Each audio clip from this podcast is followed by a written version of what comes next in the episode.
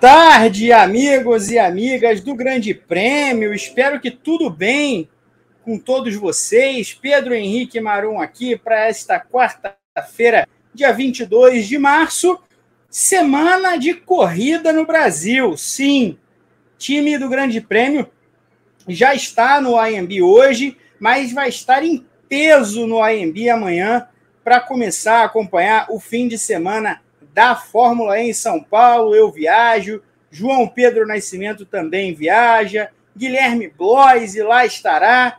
O Grande Prêmio vai lotar o AMB, tanto na sala de imprensa quanto na parte de TV. Vamos falar um pouquinho disso de EP de São Paulo durante o TTGP, mas também vamos falar, claro, de Fórmula 1. Vamos falar de Max Verstappen coringando depois do GP da Arábia Saudita. Vai ter de tudo um pouco aqui ao longo da próxima hora. Eu sou Pedro Henrique Marum, comigo João Pedro Nascimento, Guilherme Bloise, Pedro Prado está na produção. Temos a mesa? A mesa chegou, tá aí todo mundo. Senhores, boa tarde, boa tarde, João Pedro Nascimento. Tudo bem? Boa tarde, Marum. Boa tarde, Gui. Boa tarde, Pedro Prado, que está aqui na, na produção com a gente, e a todo o pessoal, é claro, que está acompanhando a gente aqui mais uma quarta-feira. Quarta-feira muito especial, né? Uma semana muito especial para nós do Grande Prêmio também, é, que vamos estar a partir de amanhã acompanhando é, tudo que rodeia né, essa estreia tão aguardada da Fórmula E aqui no Brasil, com uma equipe de peso, né? Muitos nomes, uma galera é, bem qualificada, principalmente, e ansioso aí por essa, por essa nova experiência né? Até porque é um momento em que até a própria Fórmula E já queria trazer há muito tempo. Né? Então, a expectativa que rodeia essa corrida aqui no Brasil é sensacional e a gente vai trazer tudo o que acontecer de lá para todo mundo curtir, para todo mundo acompanhar e ficar sabendo de tudo que aconteceu lá no AMB. Guilherme Bloise, boa tarde. Boa tarde, meus amigos, como estamos? Estamos ansiosos, né, pelo jeito, né? Então, seu, seu, seu joelho tá melhor, Marunzito? Olha, eu, eu me sinto, eu falei sobre. Eu me sinto o já falecido antigo ponta-direita clássico de Fluminense, de Atlético Mineiro, Cafuringa. É um atacante lendário por não fazer gols, mas dar muitas assistências e cruzar muitas bolas. Eu não tenho a velocidade do Cafuringa, não tenho nenhuma velocidade. Na verdade, me mexo com o molejo de um boneco de lata cada vez mais, a cada ano que passa mas o meu joelho está cada vez mais castigado quando eu chuto a gol. Então tem uma pequeno inchaço, uma pequena dor, mas nada, nada que me abale. Daqui a pouco tá tudo que bom. certo. Que a gente vai precisar desse joelho bom aí para os próximos três dias, né? A cobertura completa aí do Grande Prêmio no, no, na Fórmula E. Vai ser a minha primeira cobertura de um evento internacional do, do de automobilismo, então estou um pouquinho nervoso também. Eu queria fazer um destaque inicial, mas não sobre o tema, né? A gente vai falar do Verstappen, vai passar por pela um, né, sobre todo o que tá ronda a Fórmula E. Hoje, o Manuzito destaque cultural, 84 anos do Papa da MPB, Jorge Ben. Então, queria deixar registrado aqui um dos grandes nomes da nossa música popular brasileira, autor de diversos hits aí que, que, que estão na boca do, do povo, né? Então, sempre a gente TTGP também tem, traz muita questão cultural, então a gente faz questão de, de exaltar os grandes nomes da música brasileira e o Jorge Ben é um deles. Então, deixar registrado aqui 84 anos de Jorge Ben, né? Eu, particularmente, é tenho uma relação legal com, com isso, porque meu pai era muito, muito fã do Jorge Ben, né? Então, assim, ele me ensinou a, a ouvir bastante as músicas dele e curtir e, e apreciar toda a discografia do Jorge Ben, então queria deixar esse registro aí. Jorge Ben que é, talvez ao lado, talvez colocar só duas pessoas fosse uma injustiça muito grande, mas é, o Jorge Ben e o Simonal, dois grandes expoentes da, do, do molejo, né, daquela transform, momento de transformação musical no Brasil nos anos, no fim dos anos 50, nos anos 60. É, o Jorge Ben, claro, chega já nos anos 60, é um pouco mais novo que o Simonal, mas é, os dois na mesma linhagem, aí, gênios da música popular brasileira, não há qualquer dúvida. Vamos ao assunto. O negócio é o seguinte: a Red Bull, de novo, amassou. a Red Bull venceu com dobradinha, com pole position. O Gui saiu, mas logo ele aparece de novo. Não, não, precisam estranhar vocês que estão assistindo a gente. Com pole position, em teoria, JP, o suficiente para manter tudo nos conformes, tudo nos trilhos, mas a gente viu que a Red Bull sangra. A Red Bull sangrou. Não o suficiente para cair, não o suficiente para diminuir o ritmo, pelo menos não por enquanto, mas ela sangrou. E o resultado desse sangramento, ainda não estancado, é que o Max Verstappen saiu bastante incomodado, reclamando, dando é, é, declaração incomodado, não vou nem dizer indireta, porque foi tudo muito bem indireto, mas dizendo, entre outras coisas, que deveria ter vencido a corrida, ele e não Sérgio Pérez. O que achamos da é, coringada de, de Max Verstappen? O homem está virando o coringa, mesmo depois de uma dobradinha e uma vitória com a liderança do campeonato em mãos. É, o Verstappen ele se sente com a liberdade de alguém que manda na equipe, né? É um cara. E eu digo manda nem, nem no sentido ruim, né? Mas no cara de que é o cara da equipe mesmo, que a equipe trabalha é, em torno deles. A Red Bull quer ser campeã do mundo, é, sinceramente, com o carro que eles têm hoje em dia, se o Max Verstappen não existisse, a possibilidade do Pérez ser campeão é, seria real, né? Porque é um conjunto que realmente se coloca à frente dos outros e, e não, não por pouco, né? É uma diferença que, mais uma vez, em duas corridas da temporada, ficou óbvio né, que, a, que a diferença era, que é muito grande ainda, é, até em relação. A gente fica até. É, a gente precisou observar essa segunda corrida da temporada para entender quem era de fato essa segunda força, que parece realmente ser a Aston Martin, a Ferrari anda para trás, a Mercedes não consegue reagir. E o, e o Verstappen sabe que nesse momento é, a Red Bull tem tudo para vencer todas as corridas é, que, que acontecerem nesse estágio do campeonato, porque as outras equipes realmente não têm resposta. E ficou mais uma vez inconformado pelo fato do companheiro de equipe dele ter se dado bem. É, realmente, era uma situação que, né, pensando no cenário desse GP da Arábia Saudita, né, com o Verstappen largando lá atrás, né, teve problema na classificação, com o Pérez na pole, é difícil imaginar é, que desse para escalar esse pelotão a ponto de brigar com o líder, né? no caso o Pérez, que já teria construído uma vantagem significativa. Ainda assim, o Verstappen escalou o pelotão se, se, e se colocou né, em posição de, de tentar desafiar alguma coisa, principalmente com a entrada, depois da entrada do safety car, que ajudou ele a se manter ali na, na, na posição que ele já na, na posição que ele já tinha ganho. Então, é, o Verstappen está cada vez mais livre, né? Para falar o que ele pensa, para reclamar da equipe, para cutucar o Pérez.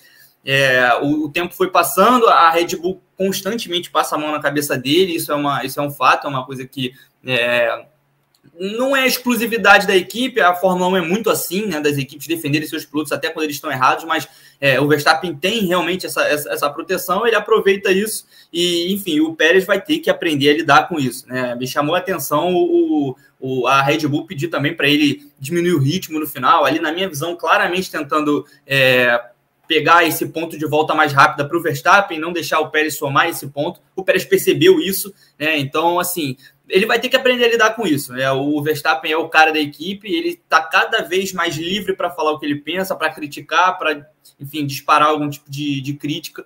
E eu acho que se ele está fazendo isso na segunda corrida da temporada, ainda tem muita coisa para a gente ver aí do, dessas coringadas do, do, do nosso bicampeão aí, porque a Red Bull, pela primeira vez, mostrou ter algumas fraquezas em Jeddah. Ô Guilherme, o Verstappen não gostou claramente de sair por baixo, né? É claro, esse tipo de coisa vai acontecer ao longo da carreira. Eu me lembro bem do Hamilton em 2014, no primeiro ano do, do poderio da Mercedes, ele faz a pole, começa a corrida como um grande favorito no Bahrein, no Bahrein não, na Austrália, e aí logo de cara estoura o motor, ele perde a corrida. É uma corrida que é difícil dizer que ele se encaminhava para vencer, mas ele tinha a faca e o queijo na mão. Depois ele vence quatro corridas seguidas para assumir a liderança. Bahrein, Malásia, China, uma série de corridas para se tornar líder de novo. Não, não é o caso do Verstappen, ele não quebrou na primeira corrida dessa vez, como aconteceu no ano passado, mas ficou atrás do companheiro. Só que eu acho que nesse momento a gente vai falar um pouquinho mais dos problemas da Red Bull. Eu acho que é importante tocar nisso também. A gente vai passar para esse ponto logo. Mas o Verstappen não parece muito, cada vez menos ele parece preocupado em ser um sujeito político, né? Ele ele está urinando na garagem da Red Bull já na segunda etapa do campeonato, marcando o território e dizendo que é o espaço dele e ali quem manda é o holandês, é o bicampeão mundial. É, é, com toda a moral de um bicampeão consecutivo, né? Então, é, a gente já debateu isso algumas vezes. Pilotos têm personalidades muito fortes, né? E eles são a vitória os move muitas vezes, né? Na grande maioria das vezes. Então, quando você acostuma a, a vencer com alguma frequência, né? Tipo assim, isso cada vez mais se torna um hábito e quando você deixa de conquistar um triunfo, é, você fica tentando buscar alguma resposta, fica extremamente incomodado com isso, e eu acho que é o caso do Verstappen logo na segunda prova que a gente viu aí em Jeddah, né? E eu acredito que, tipo assim, ainda tem algum resquício daquela treta que eles tiveram no, no, no GP de São Paulo, né? Que é uma coisa que ficou pública, né? Que, o, o que tinha algum, algumas arestas ali a serem aparadas entre os dois, né? Então, é, realmente foi a primeira vez que a gente percebeu de fato que é, a harmonia da, da, da, Red Bull não, não, não era tão harmônica assim, né? Tipo, faltava um pouquinho desafinado aqui, faltou uma cordinha ali no, no na viola da Red Bull, então é, o Verstappen e o Pérez são dois pilotos de personalidades fortíssimas, né? O Pérez carregou isso na carreira por um bom tempo em outras equipes que ele passou. O Pérez, em, talvez em boa parte da carreira, foi o primeiro piloto da, das equipes com, nas quais ele correu. Então ele também tá, tá acostumado a ser a se sentir privilegiado ou protegido, como disse o JP. Né? Então, quando você encara alguém que tem um, um, certo um protecionismo que você também se acostumou, isso logicamente chama atenção.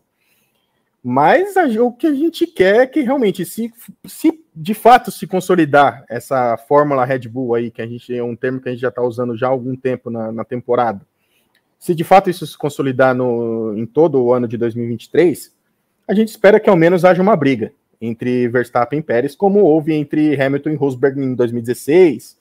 Né? A gente pode relembrar tantas outras é, brigas entre pilotos da, da, da mesma equipe no, na Fórmula 1, né? que realmente haja uma briga entre eles e que é, e que não haja, o, o, jogo de equipe ele vai acontecer, né? E já era para ter acontecido já nessa segunda corrida. E eu tô curioso para ver o comportamento do Pérez daqui para frente. Se ele realmente começar de fato a, a, se colocar na frente do Verstappen muitas vezes, né? A gente sabe que ele tem um problema de classificação terrível, né? Que ele, ele foi cumpridor nesse final de semana, né? O Verstappen teve problemas e ele botou o carro da equipe no, no, no, no, no primeiro lugar, então ele fez o que ele tinha que ter, ter feito mesmo. Então a gente espera que o, o, o Pérez vamos ver se ele vai ter realmente força dentro da equipe para brigar com, com o Verstappen, né? É, a cara do, do, do Jos Verstappen pós-vitória do Pérez foi, foi qualquer nota também, né? Que ele realmente não não gostou nem um pouco de ver o filho no, no, na segunda colocação naquele dia, né? Então, ele, assim, tem bastante pano para manga ainda e só, só foram duas corridas na temporada, né, né Pepe? Uma leve travada aqui no meu computador, não deixou soltar o microfone rapidamente, mas tudo restabelecido. Antes de seguir em frente falando do assunto, eu quero pedir likes. Você está aí nos assistindo, estou vendo que a audiência está aumentando. Bom, eu espero que tenhamos é, uma quantidade de likes condizente com a audiência do programa nesse momento. Então, você está aí assistindo, você está vendo desde o início, já conhece a gente, não conhece, não importa. O like é de graça. O like é só um pequeno movimento. Você clica ali no joinha, dá o like no vídeo. Se gostou, dá o like no canal também, porque todo dia, nessa hora, horinha do almoço, tem conteúdo, programa ao vivo, é, vídeo gravado, cortes de outros programas, tem vídeo à noite, tem vídeo de manhã, tem uma penca de, de material que surge aqui toda semana. Você que já conhece sabe qual é a qualidade do negócio e sabe também que nesse fim de semana, na Fórmula E, teremos, além de tudo, transmissões ao vivo, certo, JP?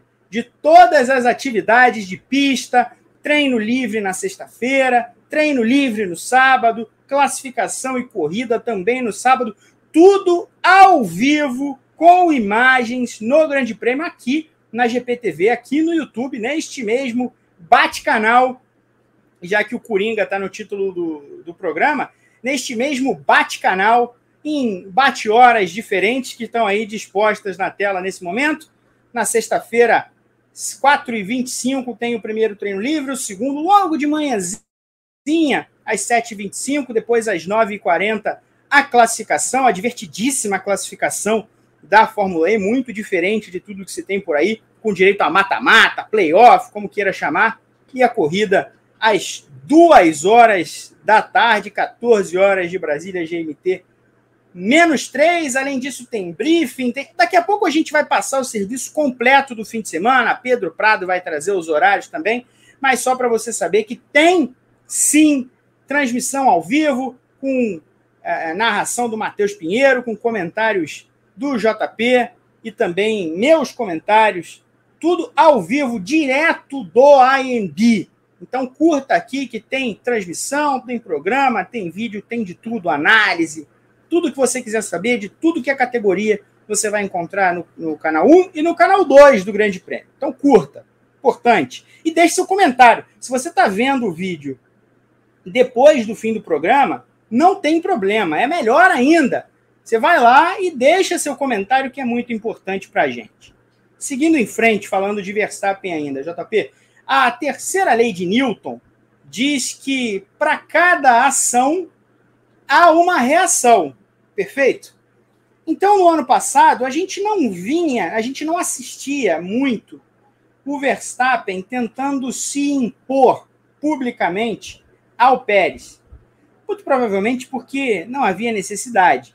Né? Mesmo quando o Pérez se aproximava e vivia um momento melhor no campeonato, depois da vitória em Mônaco, teve um ótimo desempenho em Barcelona também. A gente não viu um Verstappen marcando território dessa maneira.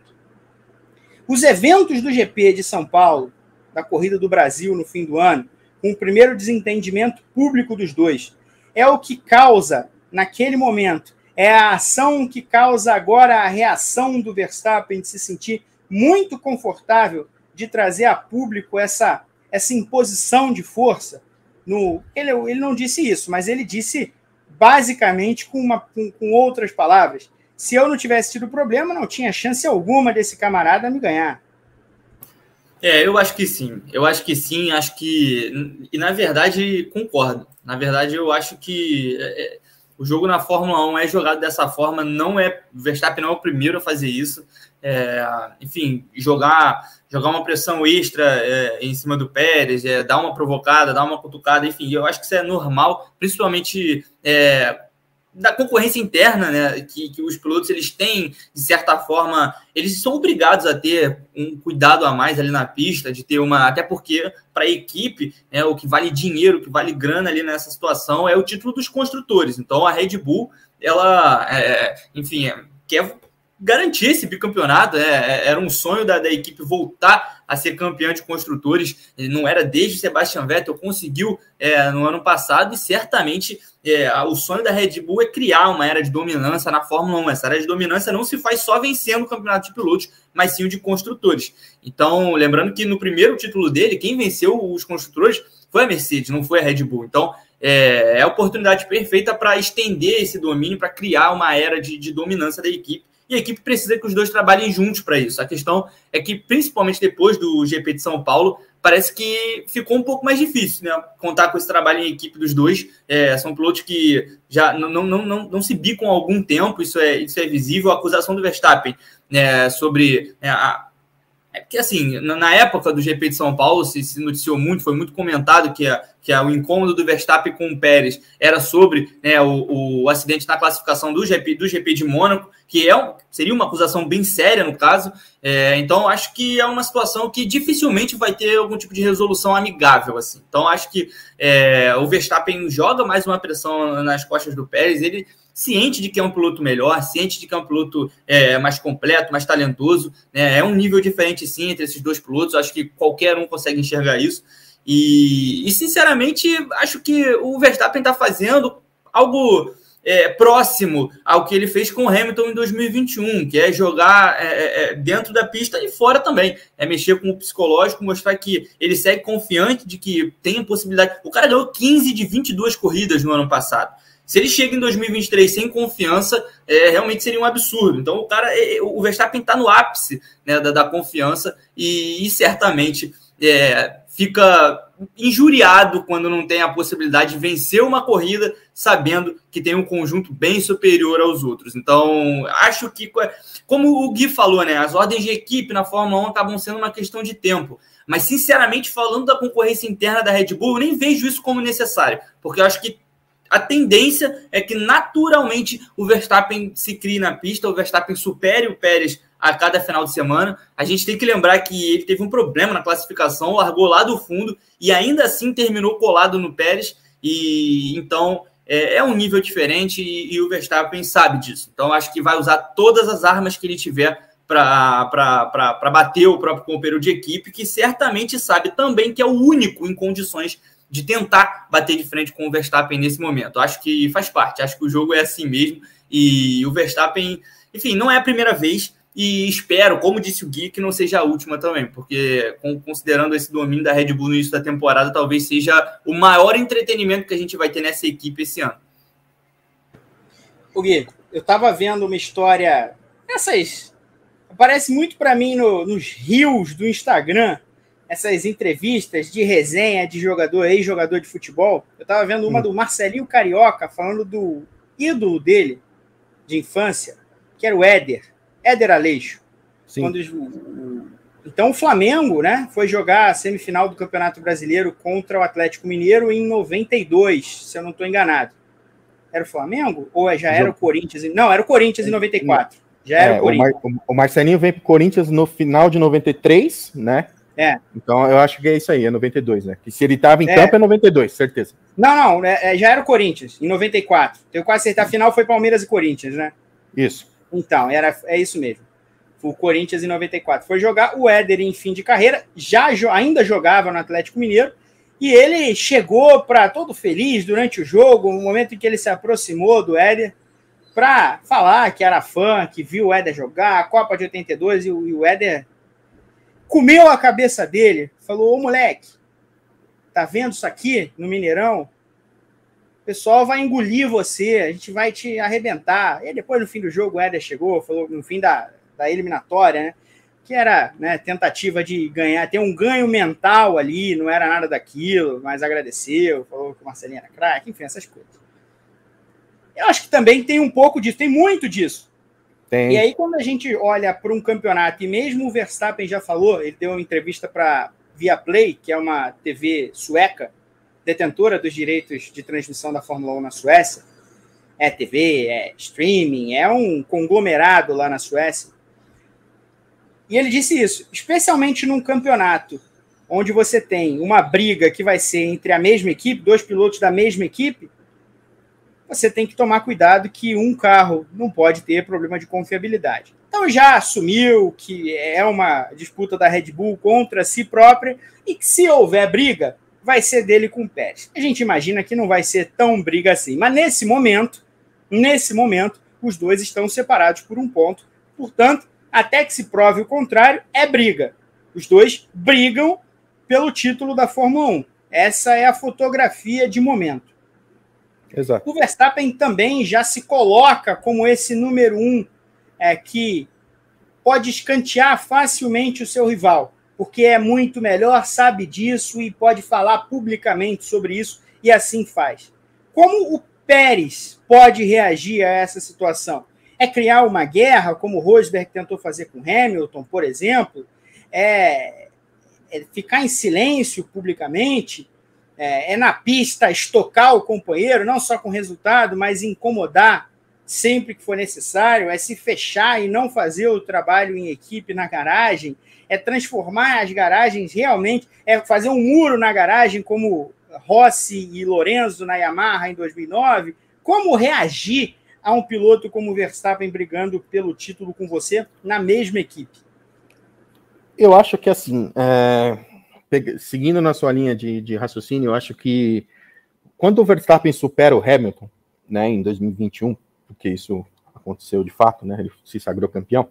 É, você te, ele teve que ao menos igualar no, no, no, nos resultados, né? Ele largou muito bem, depois o Hamilton ganhou terreno, foi se recuperando.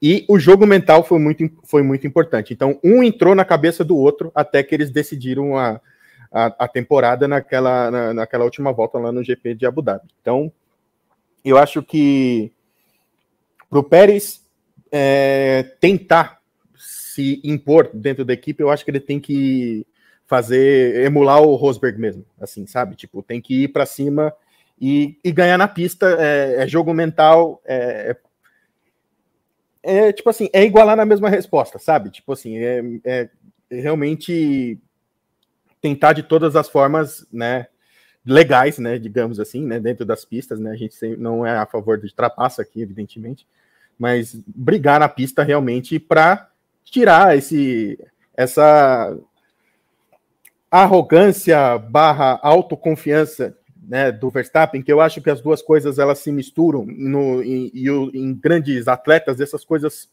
acontecem com muita frequência, né? É, mistura-se um pouco de arrogância com autoconfiança. Pô, eu sou bom mesmo e, tipo assim, eu vou te ganhar em qualquer momento. Isso a gente viu em grandes craques do basquete, lutadores de, lutadores de boxe, tenistas, né, jogadores de futebol mesmo, né, esportes coletivos também, de um, de um modo geral. Então, eu acho que realmente para o Pérez querer alguma coisa nessa temporada e não ser apenas, né, eu ia falar um palavrão aqui, mas não vou, mas eu vou colocar de uma forma mais amena a sombra do Verstappen, ou pelo menos fazer sombra ao Verstappen, ele tem que entrar realmente de cabeça né, nessa questão dos jogos mentais e provar na pista. E como ele prova na pista, tipo assim, primeiro de tudo, melhorar a classificação, porque a classificação dele a gente sabe que é péssima na, na carreira dele, ele sempre é muito mal de classificação. Mas na corrida ele se recupera. Então, assim, é largar na frente do Verstappen, botar essa, essa pulga atrás da orelha do, do, do holandês. Acho que a, a, provocação começa aí, sabe, Marum? Tipo assim, quando você começa a superar os, os resultados de um bicampeão mundial. Eu acho que é por aí que acontece, que pode ser um caminho para o Pérez e para o Verstappen é, serem de fato o, grande entretenimento da temporada, né, a grande briga por título da temporada, que é o que, como você mesmo disse, é a fotografia do momento 22 de março de 2023. Eu vou estender essa pergunta também a você, JP, porque o Gui falou dentro dos limites de legalidade. Mas esses limites muito facilmente podem ser esgarçados, né? o que é legal, o que pode acontecer não, não, há, não há nada de regulamento, ou não havia em 2009 na MotoGP, que impedisse os caras de construir um muro dentro da garagem, para um não ver o lado do outro.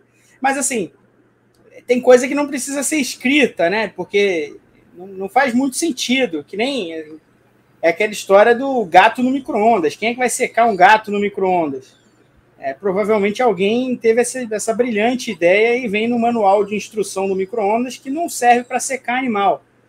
É, mas assim que as coisas são. O Rosberg, por exemplo, deu pancada na pista no Hamilton, propositalmente, todo mundo sabe que foi isso que aconteceu na Bélgica em 2014, por exemplo. Ah, então, onde estão esses limites? O que, o que, como, como percebê-los ao longo do ano? É, eu, eu, eu acho que a única possibilidade que o Pérez tem, teria, né, de desafiar o Verstappen numa situação real de título, é, precisaria envolver um trabalho mais ou menos como o Rosberg fez com o Hamilton, sim, porque eu acho que a situação nem era tão bizarramente diferente. Era um piloto que claramente abaixo do outro, né, um piloto claramente menos talentoso, talvez, e, e, que entendeu que para vencer aquele jogo ali precisava usar o psicológico e não apenas a habilidade, não restringir né, a, a, o, o, campeonato ao, ao que acontecia dentro da pista. A partir do momento que o Hamilton era tão dominante dentro da pista, o Rosberg pensou: vamos, vamos estender esse campeonato, né, vamos transformar esse campeonato em algo maior e trazer preocupações para ele que não sejam só pilotar, porque se for só pilotar, é, eles vão sobressair praticamente sobre qualquer um. E é o caso do Verstappen também. É um cara que se preocupar só com a pilotagem, é, dificilmente vai ser batido, principalmente no momento que ele conta com um carro que é um foguete né, na, na, na, Fórmula 1, um carro bizarramente é, dominante. Então, acho que a única forma do Pérez entrar nesse jogo é jogar assim com, com, com o psicológico também. Não sei até que ponto é possível entrar na cabeça do Verstappen é, num momento em que ele realmente, como eu disse na minha, na minha última fala, no momento que ele deve estar no ápice de confiança da vida dele. É um, pode, depois de uma temporada em que ele foi campeão com sobras, vencendo 15 de 22 corridas, em que ele chega para 2023 com uma dominância talvez maior ainda do que no ano passado, é, pelo menos levando em consideração essas duas primeiras corridas, vê Mercedes e Ferrari em situações lamentáveis em que elas não conseguem andar para frente. A Mercedes soterrada em problemas é, em relação ao carro e a Ferrari que não consegue encontrar uma solução para parar de quebrar. Então, é, assim, talvez esse seja o cenário mais propenso a uma busca do Pérez pelo título em toda, desde que, né, desde, teve duas possibilidades, na verdade, né? Que foram 2022 e 2023. 2021 ficou um pouco fora ali, primeiro ano dele na equipe, era, ficava, ficou muito claro que o Verstappen era o homem a brigar com o Hamilton desde o início do campeonato. Então, assim, pela segunda vez, é uma segunda temporada em que ele vem com aspirações reais de brigar por esse título, é a primeira em que é, a concorrência está claramente abaixo. Então, assim, no momento, o Pérez tem um adversário pelo título da Fórmula 1, que é o Verstappen. Então, acho que o jogo realmente também envolve isso. Tanto que o Verstappen já está fazendo, na minha visão. Acho que essa crítica do Verstappen já, já, já, é, um, já é dar um ponto de partida nisso. E só que o Pérez, aí eu volto, né? Aí eu queria fazer o ponto para concluir o meu, meu raciocínio, que eu não sei se a Red Bull teria a mesma paciência numa situação dessas do que a Mercedes teve com essa dupla explosiva Hamilton-Rosberg, porque é, as coisas funcionam diferentes é, nas, nas, duas equipes, não é igual. Então eu não duvido da, se, o, se o Pérez dá uma, uma, pancada proposital no Verstappen, proposital aqui que eu digo, né, não é dar um break test que nem o Verstappen é, fez na Arábia Saudita, é uma coisa Hamilton-Rosberg mesmo, uma disputa ali em que sobra uma roda, enfim, é, os pilotos sabem como fazer isso. Então, se isso acontece e em algum momento ameaça é, essa conquista por parte da Red Bull, eu acho que a equipe entra em ação na hora. Eu não duvido de uma retirada do Pérez no meio do campeonato, caso aconteça alguma coisa desse tipo. Os contratos da Fórmula 1 não são exemplos de duração e acho que, assim, seria impossível a Red Bull ter a paciência, né? O Verstappen é a estrela da companhia, o Verstappen é, é o cara da equipe, o Verstappen é, é enfim, ele vem sendo criado para ser esse campeão mundial há muito tempo. Então, não sei se a Red Bull, como equipe, oferece esse ambiente para o Pérez, porque o Verstappen já, já tá batendo o pé agora, na segunda corrida do ano em que ele chegou em segundo. Imagina se o Pérez dá uma pancada nele, imagina se os dois quebram. Então, eu acho que o jogo é por esse, por esse lado. A única possibilidade do Pérez tentar vencer alguma coisa é entrar na cabeça do Verstappen. Mas acho que o Verstappen vai contar com a proteção da Red Bull até onde eles puderem ajudar. Tem uma outra questão. E, e, pode falar, Gui. Pode falar. Não, só tá, eu fui buscar aqui, né? O, o, Hamilton foi bicampeão em 2014, 2015, depois o Rosberg foi roubou o título, né? Eu fui ver o número de vitórias, que eu achava que era tipo muito desproporcional, assim. Mas não era, né? O, o Rosberg foi campeão com menos vitórias do que o Hamilton naquela temporada. Então, tipo assim, Sim. o Pérez sendo regular, a possibilidade dele conquistar o título, né? Mesmo vencendo menos que o Verstappen ou equilibrando essa, é, dividindo bem essa, essa, essas vitórias entre, entre os dois, ela é real, né? Ela se torna possível, né? E era, e era uma temporada que tinham 19 corridas, não tinham nem 23. 2016 30. foi um, uma tempestade perfeita, né? Foi uhum. um ano em que o Hamilton teve uma quantidade de problemas no carro que eram desproporcionais ao que normalmente acontecia. E assim, é natural que isso aconteça. Tem muita coisa em vários esportes, tem aspectos que são assim, né? A sorte tende a se equilibrar. Se não numa mesma temporada, de uma temporada para outra. Normalmente as coisas funcionam assim. E nessa temporada, O Hamilton levou muito azar também com quebras. O, o Rosberg soube aproveitar, soube chegar naquelas últimas corridas com uma distância muito grande, e aí ele fritou o que ele precisava, né? Porque ele, ele andou lento nas últimas quatro corridas do ano, três ou quatro, agora não me lembro, acho que eram quatro, para chegar em segundo lugar, que era o que ele podia, precisava fazer, ser segundo direto para ser campeão. Foi o que aconteceu. Agora. E aposentou olha, dez dias depois, né? É, então. Pois é, aí passou nem dez dias. Foi não, na quinta-feira seguinte. É. Quinta-feira seguinte ele, ele se aposentou. Eu estava dormindo. Meu pai me acordou. O campeão da Fórmula 1 se aposentou. Eu tomei um puta susto também. Eu tomei o maior susto da história da humanidade. Mas, enfim. Vamos falar da Red Bull agora. E tem uma questão bem interessante, Gui. Vou começar com você, já que eu fechei com o JP. Que é a Red Bull teve muitos problemas de confiabilidade na Arábia Saudita. Teve um problema mecânico com o Pérez na sexta-feira, nos treinos livres. Depois, o Pérez andou pouco no, no terceiro treino livre na manhã do sábado o Verstappen teve um problema no eixo de transmissão no Q2 da classificação, teve que abandonar, ficou em, em 15. Os dois trocaram a caixa de câmbio. O Verstappen teve que trocar duas vezes, né? Ele trocou para uma caixa de câmbio, teve o um problema na classificação e aí voltou a usar do Bahrein. E durante a corrida, de novo, os dois tiveram problema, os dois reclamaram. O Verstappen estava falando também da caixa de câmbio, né? Dizendo que inicialmente foi essa a reclamação que ele fez para baixar a marcha estava muito complicado, estava demorando mais que o habitual. É, e chegou a dar um pequeno pânico na equipe, que não sabia bem do que se tratava, não conseguia entender. Depois o Pérez também anotou que havia ali alguma coisa não muito certa. Não deu em, em, em abandono, como aconteceu, e aí eu falo da sorte se equilibrar. Nas três corridas do ano passado foram você tira a corrida do meio, na primeira e na terceira foram três abandonos, dois do Verstappen e um do Pérez. A sorte não necessariamente estava grudada ali, mas nesse ano o, problema de confiabilidade acabou não rendendo, pelo menos por enquanto, o abandono. Mas o que fica claro é a Red Bull também tem questões a trabalhar. Também tem questões muito sérias que podem custar muitos pontos. É difícil a gente vislumbrar nesse momento pontos que vão custar um campeonato à Red Bull, porque está muito na frente, mas pode sim custar algumas corridas se isso continuar de maneira recorrente. A Red Bull também mostrou que sangra, Gui. Mostrou que o, que o carro perfeito também é humano, né? De, de uma certa maneira, né? Que o humano tem falhas, né? Então, é, essas falhas já ficaram à mostra aí, já na Arábia Saudita, na segunda corrida do ano. E, e, o pânico do Verstappen foi público, né? Porque a transmissão da Fórmula 1 botou o rádio do Verstappen com o Christian Horner durante a transmissão e realmente foi. Eles tiveram até um princípio de pau entre eles ali, tipo assim, cara, não tá rolando isso aqui, tipo assim, era, tá era não era o Horner, né? Era o era o engenheiro, né? O Piero Lambiase. Uhum. Mas é entre ele e a equipe, né? De fato. Então eles estavam realmente ali tentando é, localizar o problema e se de fato realmente tinha alguma uma questão ali para ser resolvida. Eu acho que assim, eu, como você falou, Pepe, é muito cedo ainda para identificar algumas coisas, né? Eu acho que a Red Bull tem competência suficiente para para identificar esses problemas e, né, e de novo colocar o carro nos eixos e de fato ser um carro confiável na temporada como fez ano passado, né?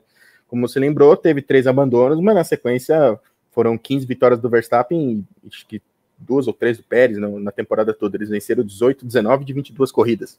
Então, assim, é, mostrou-se um carro espetacular no, no, no, fim das contas, né? Os problemas que ficaram, que eram aparentes no começo, que deixaram ali, ligaram o sinal amarelo na, na equipe logo de cara, eles, né, depois foram resolvidos com o tempo, com um acerto ideal para os carros e tal. E eu acho que a tendência, de fato, é seguir por aí, né? Como a gente não tem nesse momento, uma equipe que consiga é, se aproveitar do, do, do, dos, dos, dessas possíveis falhas da Red Bull, é, como, como no ano passado também. Como no ano passado também não, não tinha. A Ferrari se mostrou ali que poderia uh, se aproveitar disso, mas não conseguiu, no fim das contas. E nessa temporada a gente está vendo o Aston Martin com o Alonso apenas, né? Que realmente é, que é o melhor do resto, vai, digamos assim, é o melhor da Fórmula 1B, porque a Fórmula 1A só tem Verstappen e Pérez. E o Alonso está sendo o melhor nesse momento, né? A Mercedes tem a única coisa boa da Mercedes é que o carro o W14, nem como o W13, eles não quebram, né? Mas não tem ainda a competitividade suficiente para encostar ao menos na Red Bull e se colocar nesse como a segunda força de fato do grid, né? É, tem problemas como a Ferrari também teve, né? A gente viu, a gente debateu aqui semana passada que o Leclerc já ia começar a Arábia Saudita punido. Né? Na segunda corrida da temporada, ele já, já trocou peças do motor e já não vai poder trocar mais. Quer dizer, toda troca que houver, ele vai perder posições. Então, assim, é, já começa uma temporada muito claudicante entre Mercedes e Ferrari e a Red Bull ainda está sobrando. Mas, com se realmente de fato ocorresse a evolução dos carros, né, a Mercedes trouxer aí talvez um W14B com, com melhor acerto, né, com melhor performance, quem sabe pode ser essa equipe que roube esses pontos, né? A gente, a gente tem muito de roubo, de roubo, a gente já falou isso de roubar pontos aqui em, outros, em outras modalidades também, isso acontece, né? Tipo assim, equipe que tá moscando ali, tipo, vai lá e rouba ponto dos caras, tipo, ganha fora de casa, coisas do tipo assim. E a Mercedes pode, pode se colocar nesse, nesse cenário, mas para isso teria que teria que se colocar, teria que ter uma, uma boa revisão aí, digamos, desse desse W14 que não nasceu legal. Mas eu acho que nesse momento, nesse primeiro momento, a Red Bull ainda navega em mares calmos. JP, a Red Bull sangra? É, não, eu concordo com o que o Gui falou, vou numa linha parecida com a dele, acho que acho também que rola um certo, não estou dizendo que tem piloto mentindo, mas acho que rola um certo exagero. É, a Fórmula 1 tem disso, né? Carros que estão muito à frente dos outros. Eu lembro do Hamilton é, reclamando dos pneus da Mercedes. É, ele reclamava dos pneus e dava mais 25 voltas é, com, o mesmo, com o mesmo conjunto, enfim. É, não, é, não, não, é incomum ver isso acontecer, conjuntos extremamente potentes, e aí os pilotos né, já nadando nessa dominância absoluta e criam, é, aumentam talvez um probleminha aqui, um probleminha ali. É, ano passado foi mais grave, né, na minha visão, inclusive porque rolaram dois abandonos, então fica muito. Né, a, a, corrida no Bahrein, que foi a estreia do campeonato, e depois na Austrália, que o Verstappen já estava perdendo claramente a paciência com a Red Bull. Foram problemas consideravelmente mais graves, tanto que causaram o abandono. Então, acho que aquela situação era bem mais preocupante do que agora. Se daquele momento eles conseguiram virar a ponto de vencer 17 corridas num, num, num campeonato de 22, então realmente acho, não vejo motivos para preocupação esse ano. Até porque no ano passado era o início de um novo regulamento, a gente ainda tentava entender qual seria a ordem de forças, como que a Ferrari ia chegar, como que a Mercedes, dominante na era híbrida, ia chegar. E esse ano já é uma situação diferente. Mercedes e Ferrari vieram com problemas no ano passado, problemas que eles não conseguiram resolver para 2023, enquanto a Red Bull conseguiu melhorar ainda mais. Né? Conseguiu colocar um carro ainda mais estável na pista, conseguiu colocar é, uma dominância ainda maior sobre essas equipes. Então, nesse momento, eu não vejo motivo para preocupação também ainda não. Acho que está é, tá muito longe dos outros times. A Red Bull não precisa nem se preocupar eu, é, com potência nesse momento da temporada, porque está realmente muito à frente. É, a, a, Mercedes por, se preocupa com um aspecto do carro, a Ferrari se preocupa com outro, a Aston Martin tenta entender como é essa nova fase de, de estar ali entre as principais é, equipes da ordem de forças. E para mim, a Red Bull só tem a se beneficiar com tudo isso, e, enquanto as outras brigam, enquanto as outras brigam, a, a Red Bull vai se distanciando. Então, acho que ainda é muito cedo para pensar em algum tipo de emergência. Certamente, certamente acho que acende algum tipo de alerta no sentido de, de investigar o carro, checar é, até que ponto esses problemas podem ser recorrentes, até que ponto isso pode se repetir. Então, certamente a equipe não vai ficar de braço cruzado sem fazer nada. Eu tenho certeza que isso não vai acontecer mas ainda não acho que seja momento para se preocupar com confiabilidade, porque eles já comprovaram que já comprovaram no ano passado que consegue se recuperar com uma temporada de andamento e se recuperaram muito bem. Volto a pedir likes a vocês. É, temos já 45 minutos de programa, são 45 minutos falando de Fórmula 1 na sua quarta-feira à tarde e toda quarta-feira tirando aqueles períodos de intertemporada, a gente está aqui. Já é a terceira temporada, o terceiro ano do TTGP. 88 edições, daqui a pouco vamos comemorar a centésima em grande estilo. Ainda não sei como, mas a gente vai organizar uh, uma comemoração do episódio 100. Então, deixe seu like no canal, no vídeo, comente. Tá vendo agora? Comenta no chat. Tá vendo depois? Não é ao vivo? Comenta aqui embaixo. É ótimo para gente do mesmo jeito. Fundamental que você comente. E nesse momento eu vou chamar Pedro Prado, que produz o TTGP nesta quarta-feira. Boa tarde. Boa tarde, P. Boa tarde, Gui, JP e a todo mundo que está assistindo. Tudo bem com vocês?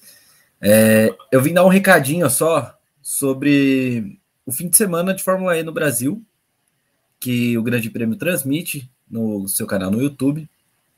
E a gente vai ter briefing depois do TL1 na sexta, tá? O pré-corrida de meia hora, que vai ser a partir de uma e meia no sábado, e o briefing depois da corrida. Ou mais, ou mais. Mas aí é segredo, né, Marão? É, por enquanto, por enquanto é segredo. Então tá aí, ó, os horários na, na tela. Você acompanha tudo no Grande Prêmio, toda a transmissão em vídeo, tá? Com comentários de Pedro Henrique Marum e JP Nascimento. O Gui estará lá no, no, na pista, eu também vou estar. Thiago, tem um time enorme, né, P? Do Grande Prêmio. Equipe repleta e completa. Gostei. Inclusive com convidados especiais já alinhados, hein? Mas é isso aí eu não conto. Não, é, não digo mais. Daí, só digo isso. é segredo. Isso daí não pode. Uma equipe com garbo, charme, elegância, sofisticação, muito conteúdo para gente, a gente divulgar nos próximos três dias aí de cobertura. Três, garbo quatro, e Gabo, dias. que estará lá Exato. também. Exatamente. Então é isso. O recado está dado e pedir, reforçar o seu pedido, na verdade, de likes.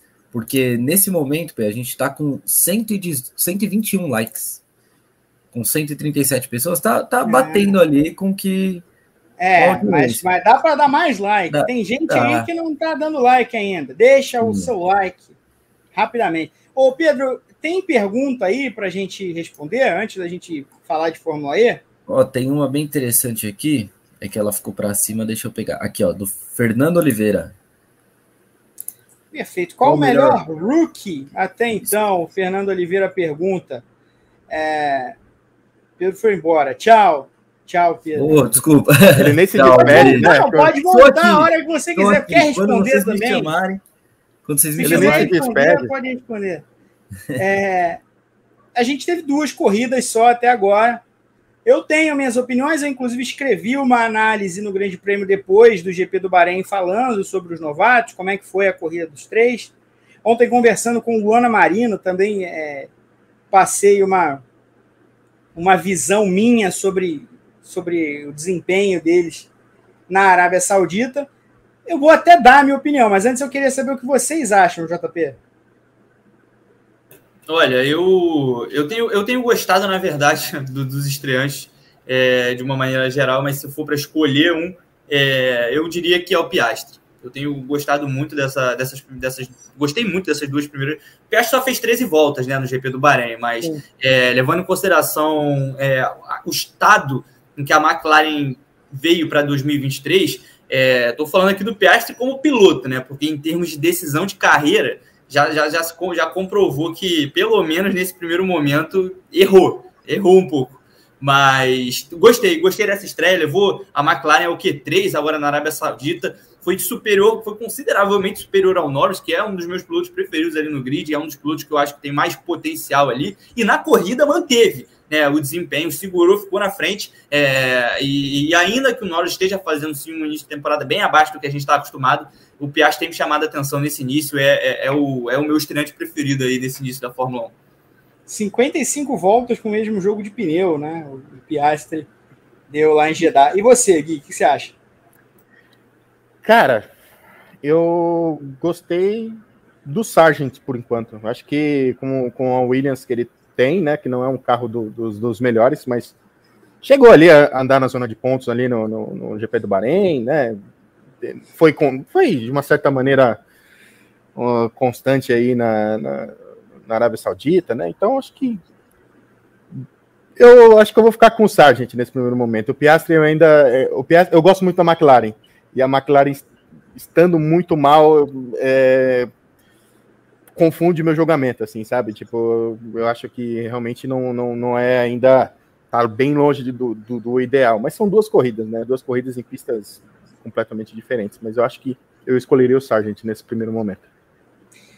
Olha, eu acho que os dois dividiram ali protagonismos entre os novatos nas duas primeiras corridas. O Sargent, para mim, foi claramente o melhor na, no Bahrein, desde a classificação até a corrida. O Piastri começou muito bem a corrida, tinha acabado de dar uma, um passão maravilhoso. Acho que no Nico Huckenberg, tenho quase certeza, mas foi num dos pilotos da Haas, creio que no Huckenberg, quando teve de abandonar. Né? Tentaram trocar lá o volante, mas não, não rolou. Então ele começou a corrida muito bem, mas foi mal na classificação. O Norris bateu, teve dano no carro, enfim. Não, praticamente não, não correu direito também no Bahrein. Depois, agora na Arábia Saudita, o Sargent teve muita dificuldade. É, me pareceu um herdeiro natural de Mick Schumacher na Arábia Saudita. Na Arábia Saudita não porque ele, ele não deu uma pancada, né?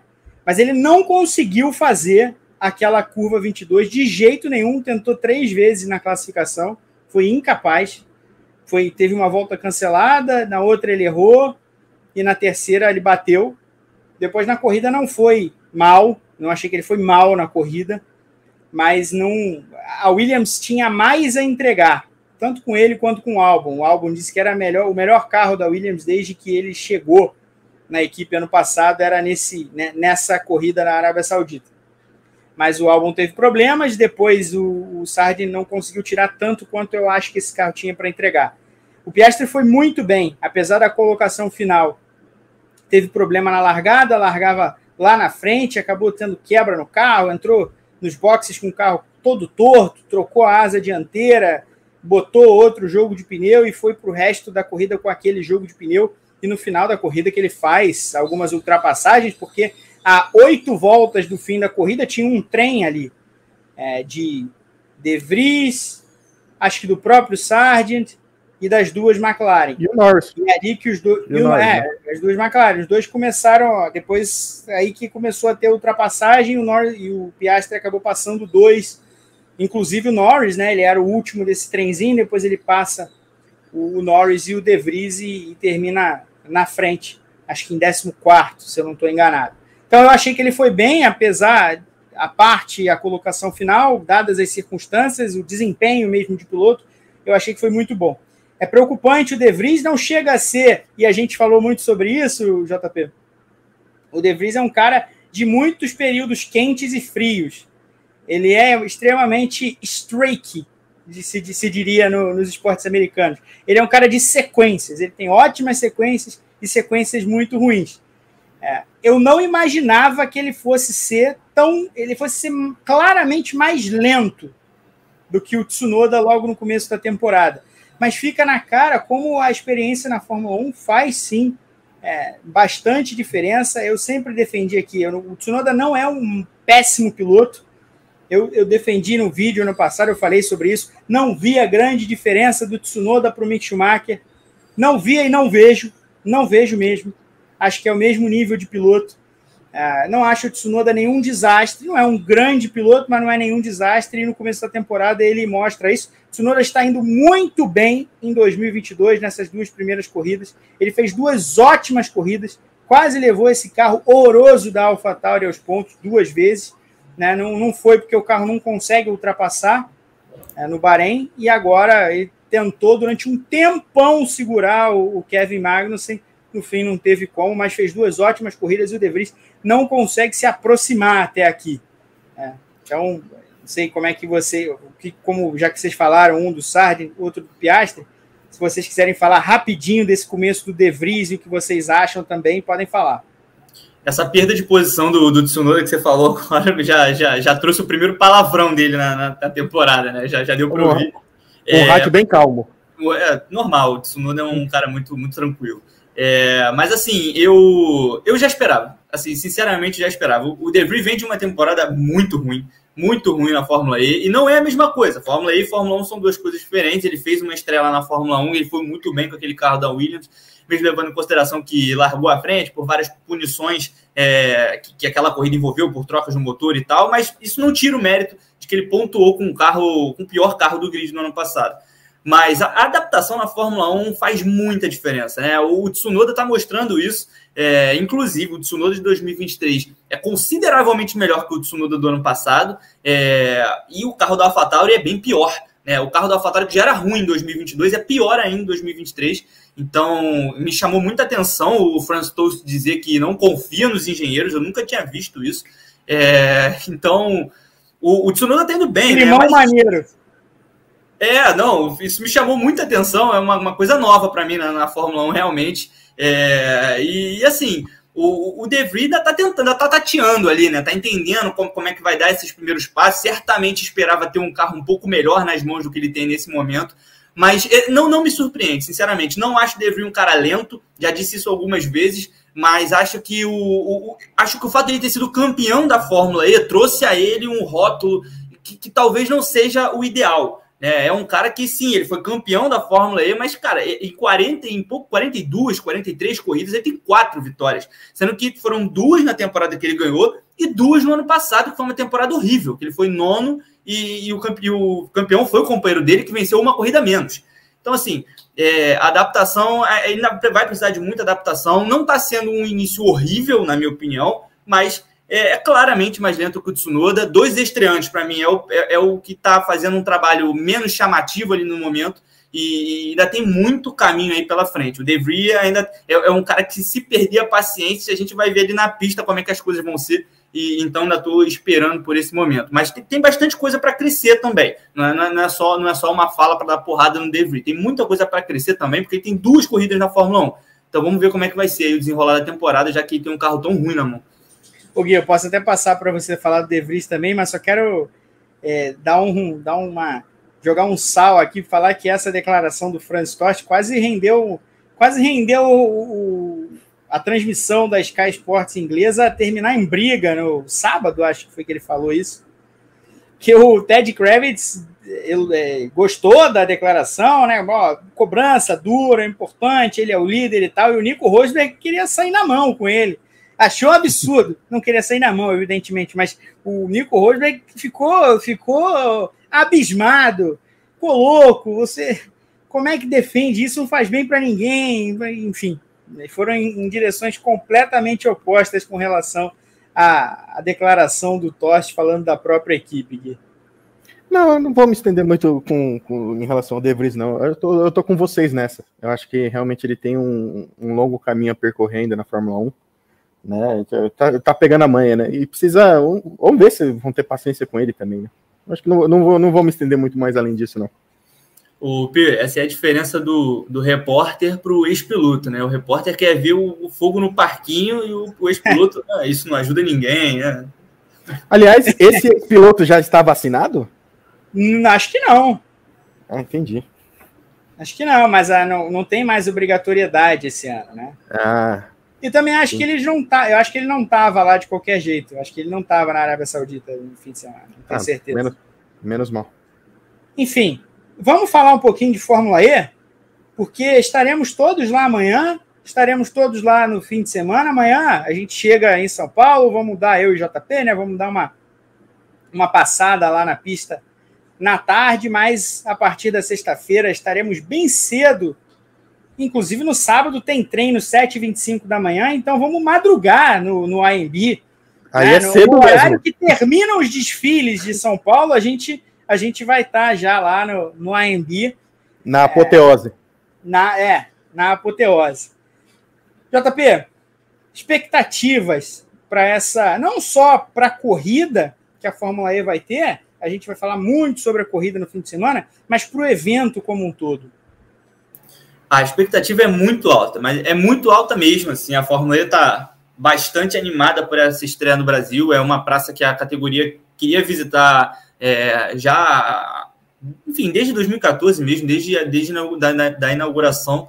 E, e assim, o, o evento promete muito, né? A Fórmula E adotou um, um, características diferentes para as pistas desse ano, aproveitando né, as novas é, características do carro Gen 3, esse carro de terceira geração, que é um carro mais eficiente, mais rápido, mais leve e, e, e que também aguenta bem menos danos. Então a Fórmula E veio com pistas mais largas, pistas com menos chicane, menos curvas, né, já que o carro regenera energia de uma maneira muito mais eficiente e, e fez corridas muito boas em Hyderabad e depois uma corrida excelente é, na cidade do Cabo. Então a expectativa é para uma é para uma continuidade disso, né? Que essas duas corridas é, tenham uma continuidade mesmo, essa é a palavra no EP de São Paulo, com mais uma estão três estreias consecutivas. É a primeira vez que a Fórmula E faz isso desde a temporada de 2014, que foi a de estreia da categoria. Então não, não acontecia três estreias de forma consecutiva desde aquela época e tem agradado bastante, né? As corridas têm agradado muito ao público, né? o evento como um todo promete muito, vai, vai, enfim, é a primeira oportunidade que os brasileiros,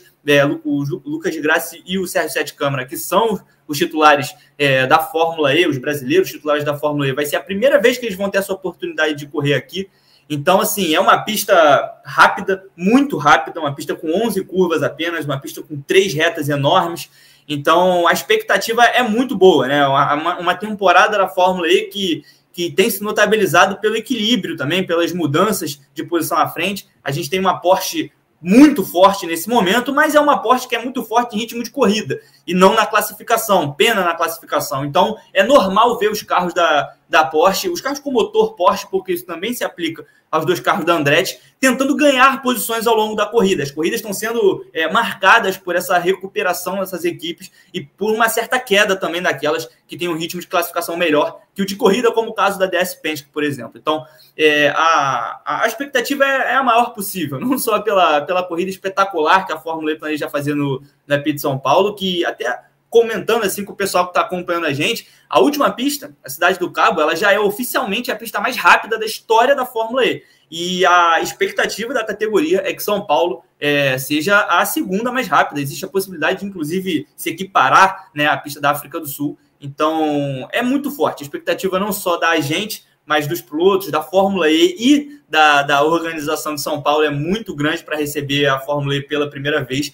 E, enfim, o diretor da Fórmula E na, na América Latina, o Álvaro Buenaventura, é, o cofundador Alberto Longo também, os dois já falaram sobre a possibilidade de ter uma rodada dupla em São Paulo no, nos próximos anos. Então, essa corrida sendo um sucesso, como se espera que ela vai ser, é natural esperar que a gente tenha um final de semana completo no ano que vem isso é interessante, porque eu, eu, vejo cada vez maiores essas chances da, da Fórmula E correr duas corridas por ano aqui, correr uma corrida, uma rodada dupla de fato no, no AMB, né, de repente com um esquema de, de, mudança de traçado, mudança de, de, sentido, não sei se dá para fazer, mas é, eu acho que está realmente em discussão. O Otávio está perguntando, Otávio Veltrini, vocês vão transmitir quais EPs Todos. Simplesmente todos. Todos, todos daqui até o fim da temporada. Depois tem. É, depois a, a temporada vai para a Europa, né, JP? Aí tem Roma, tem. Esse ano tem Mônaco. Agora me escapou, mas acho que tem, né? Perdão, eu estava eu tava falando mutado aqui. Tem, é, tem. Depois de São Paulo, a gente passa por Berlim, Mônaco, Jacarta, Portland, Roma e fecha em Londres. A tradicionalíssima Berlim, né, na pista a única pista que permanece hoje na Fórmula E, que estava na primeira temporada, não depois não, não esteve em todas as temporadas a, a pista do aeroporto de Tempelhof, porque teve uma questão de o aeroporto abrigou é, refugiados em determinado momento, aquela seção do aeroporto é um aeroporto desativado que serve de, de, de casa de eventos, basicamente é um parque, o Tempelhof hoje em dia, é, e foi para as ruas da, de Berlim, também era uma pista legal, um cenário, um cenário muito bonito em Berlim, mas voltou para o Tempelhof, onde é sempre, sempre rende boas corridas. Então é a, talvez a pista mais tradicional da Fórmula E. E aí, Jacarta, onde estreou no ano passado, tem a estreia em Portland. Eu gostaria muito de conhecer a cidade de Jacarta, confesso ali na frente de onde é a pista da Fórmula E. É uma, uma praia lindíssima, às margens do Mar de Java. Então é, é um local muito bonito. Eu, gostaria muito de, de ir na corrida de corrida da Indonésia. Quem sabe um dia, quem sabe, JP. E aí o encerramento depois. Mas vamos transmitir todas, todas elas com certeza. Isso aí não, não tem dúvida. Gui, o JP fez um apanhado legal do evento, da temporada, mas é, vou jogar para você uma outra questão, que é finalmente a grande categoria de esporte para tratar da tecnologia elétrica, que enxerga o Brasil como um mercado central, mas ainda não conseguiu perfurar a bolha do a bolha automotiva do Brasil da maneira como gostaria, é, é algo que é algo que todas as montadoras que fazem carros elétricos hoje se voltam muito para que é o mercado brasileiro de, de carros elétricos, porque em algum momento, e esse momento está cada vez mais próximo, essa bolha vai ser perfurada e, e, a gente vai começar a ter, de fato, uma estrutura e cada vez mais carros elétricos nas ruas das grandes cidades do Brasil. É inevitável que seja assim. Mas a Fórmula E sempre quis correr no Brasil. A Fórmula E chegou a ter um, um acordo com a Prefeitura do Rio de Janeiro em 2014 para correr numa pista no aterro do Flamengo. Não conseguiu, na época, nem a Prefeitura e nem a Fórmula E não conseguiram o ok da Sete Rio. Na, a parte de organização urbana da cidade não aprovou a pista, nunca foi em frente, não aconteceu. Depois teve, depois se falou em outra alternativa no Rio de Janeiro, nada que tenha ido muito adiante e falou, falou se chegou a falar no Parque Olímpico, mas nunca, nunca avançou de verdade, né? Era mais uma discussão né? do que podia acontecer. E aí depois teve a confirmação da corrida no Parque do Ibirapuera, cancelada há um mês, um mês e meio da corrida, por conta da intenção que havia do, da então prefeitura de São Paulo de vender o parque, o complexo do Ibirapuera e, portanto, não queria organizar o evento lá naquele momento, gastar o dinheiro que teria de gastar, eh, ou, ou, ou, mostrar aquele lugar como um lugar bonito. A gente sabe como é que as coisas no Brasil funcionam, né? É, Você é, sucateia o máximo possível para privatizar o mais barato possível, para convencer o grande público que aquilo não serve. Então, ia é, mostrar o parque do Ibirapuera bonitão, ia dar problema. No... É, e eu trabalho num lugar que, em tese, ajuda a fazer essas coisas. Né? É, então, a gente sabe como é que funciona, isso funciona no Brasil desde que desde o, desde o Brasil colônia as coisas funcionam desse jeito aqui, a gente sabe bem como elas funcionam. Sim. De qualquer maneira, finalmente a Fórmula E vai. Chegou o dia, depois de quase uma década, depois de nove anos, chegou o dia.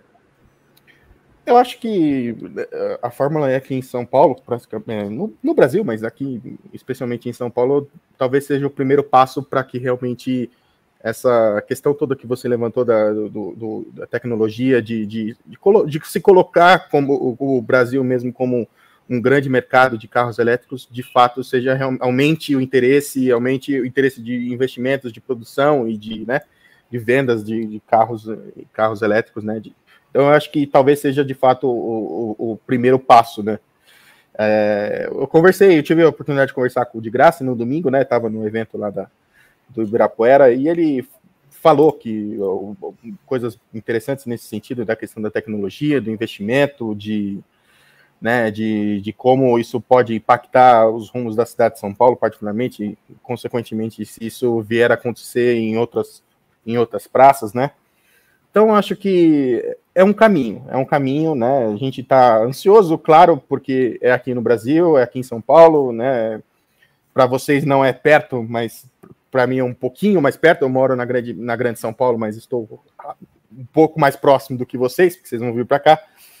Então a, a, expectativa ela, ela é alta, né? De, de que realmente o, o evento em si seja um sucesso, né? Não só a corrida é, que, que dite os rumos do campeonato, daqui para frente, antes da perna europeia, mas eu acho que, como um evento em si, a, a cidade de São Paulo está tá numa expectativa bem alta. Assim. Eu acho que, se realmente se provar um sucesso, é, a tendência desse.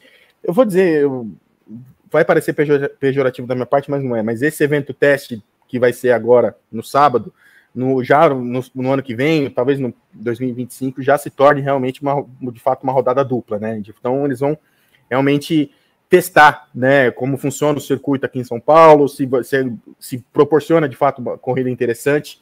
É, os carros, eu, eu vi, eu vi, lógico, o show car do, do Lucas de Graça no, no, no, domingo lá no Ibirapuera. O, o, carro realmente é muito bonito de perto, assim, sabe? Tipo, é, tem um, um, design muito interessante e realmente é, ao que parece, proporciona, vai proporcionar de é, realmente briga durante a corrida. Não vai ser só corrida em trenzinho, vai ser realmente disputa roda a roda, volta a volta aí por, por posições, por pódio, por vitória. Vai ser. Tem tudo para ser um evento muito legal, P. A gente tá, tá, tá ansioso, assim. Eu domingo eu tive essa, esse pequeno teaser aí, eu mostrei algumas fotos pro JP no particular.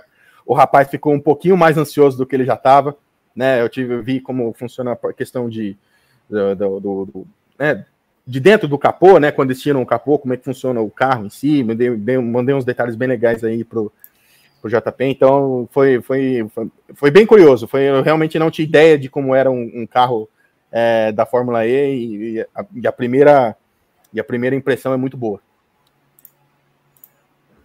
Pois é, estaremos a partir de amanhã. Hoje Daqui a pouco vamos fazer as malas, né, JP? Cortar o cabelo para chegar lá apresentável, receber nossas, nossas credenciais. Malas prontas já. É, então minha, as minhas não estão prontas, mas eu sou bom de. Ó, eu não sou bom de muita coisa na vida, não, mas eu sou bom de fazer mala. Eu faço mala rápido, é. É, é tranquilo. Logo mais eu vou fazer minhas malas, limpar meu computador, que está ligeiramente empoeirado. Importante, eu também vou. É, então para chegar nos trinques amanhã em São Paulo e no complexo do AMB, onde faremos ampla cobertura com muita gente, inclusive nós quatro aqui que, que estamos, porque Pedro Prado também estará presente. Rodrigo Berton já está no AMB fazendo verificações, Renato Ribeiro vai estar no AMB, Tiago Rocha vai estar no AMB, vai ser a primeira cobertura do Tiago em loco também é, Gabriel Curti, Gabriel Carvalho, equipe repleta. Tudo de Fórmula E no Grande Prêmio, na GPTV, transmissões ao vivo, como falamos, programas ao vivo, todo o nosso conteúdo de redes sociais também, de TikTok, de Instagram, de tudo isso. Então siga o Grande Prêmio em todas as redes sociais. Além disso, tem MotoGP no fim de semana também tem uma cobertura, a cobertura que vocês já conhecem do Grande Prêmio, também em texto, como a Fórmula E também terá cobertura em texto. Então, tudo vocês acompanham no Grande Prêmio, bem como o noticiário da Fórmula 1. Fechado? Grande beijo a todos vocês. Deixem o like aqui, comentem. Peço pela última vez um grande beijo. O Pedro Prado quer falar antes de eu encerrar? Não, só queria dar um recadinho aqui, ó. Deu um pra... recado para mesmo você que não está aqui assistindo ao vivo, você que está assistindo depois, também deixa o seu like. Deixa seu like que esse vídeo vai reverberar pelo YouTube e ajudar na nossa audiência. Era só o recadinho final, P. Viemos do passado para dizer: deixe seu comentário e seu like. Não é tem isso. problema. É, não é problema, é solução. Um grande beijo a Pedro Prado, a Guilherme Blois e a João Pedro Nascimento, todo mundo que ficou com a gente nessa última hora e quinze, que foi Pedro Henrique Marum. Até a semana que vem.